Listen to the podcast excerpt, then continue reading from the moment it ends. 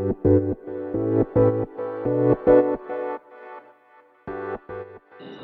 い、皆様こんにちは、荒木千恵です。このチャンネルでは、見習いこんまり流片付けコンサルタントである私が、もっとお片付けがしたくなる情報をシェアしく、シェアしていくチャンネルでございます。で本日のテーマは、片付けをするとレアな人になれるというテーマでお話ししていきます。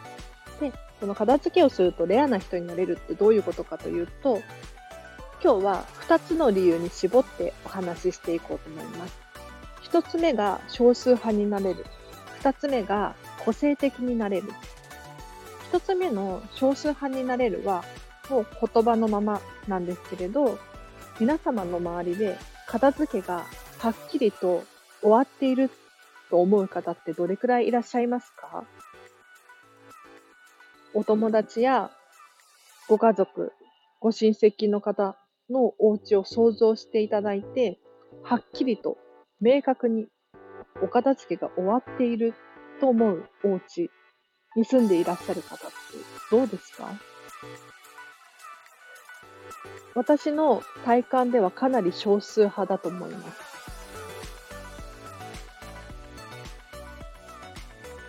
なので、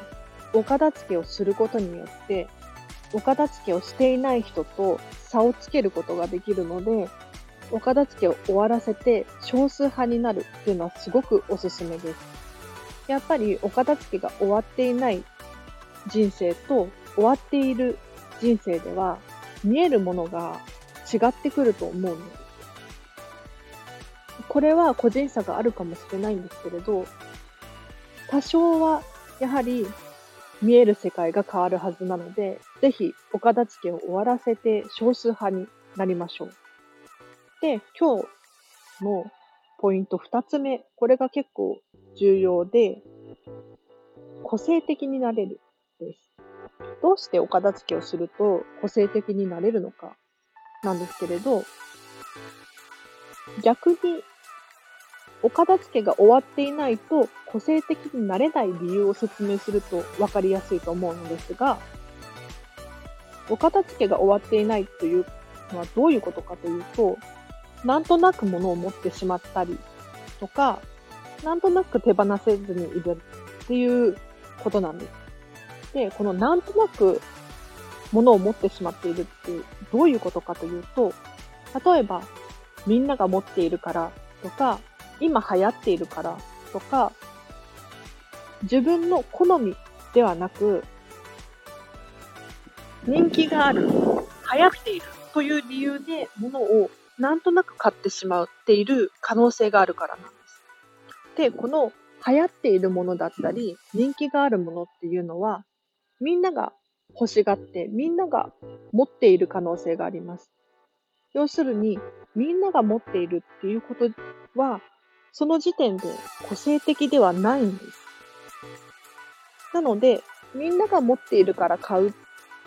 とするんじゃなくて、自分が好きだから買うという理由にフォーカスしてあげると個性的になれます。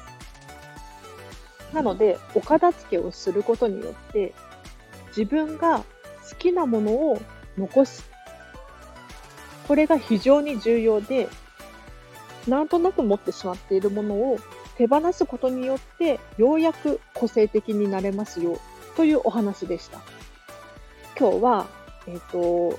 お片付けをしてレアな人になろうというテーマでお話ししましたが、いかがだったでしょうか？少数派になれるというのと、個性的になれますよというお話でした。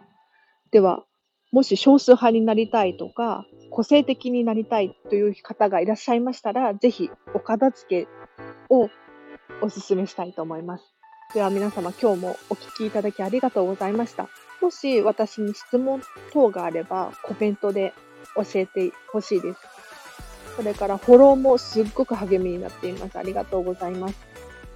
では皆様今日はここまでです。お聞きいただきありがとうございました。今日もハッピーな一日を過ごしましょう。荒木千恵でした。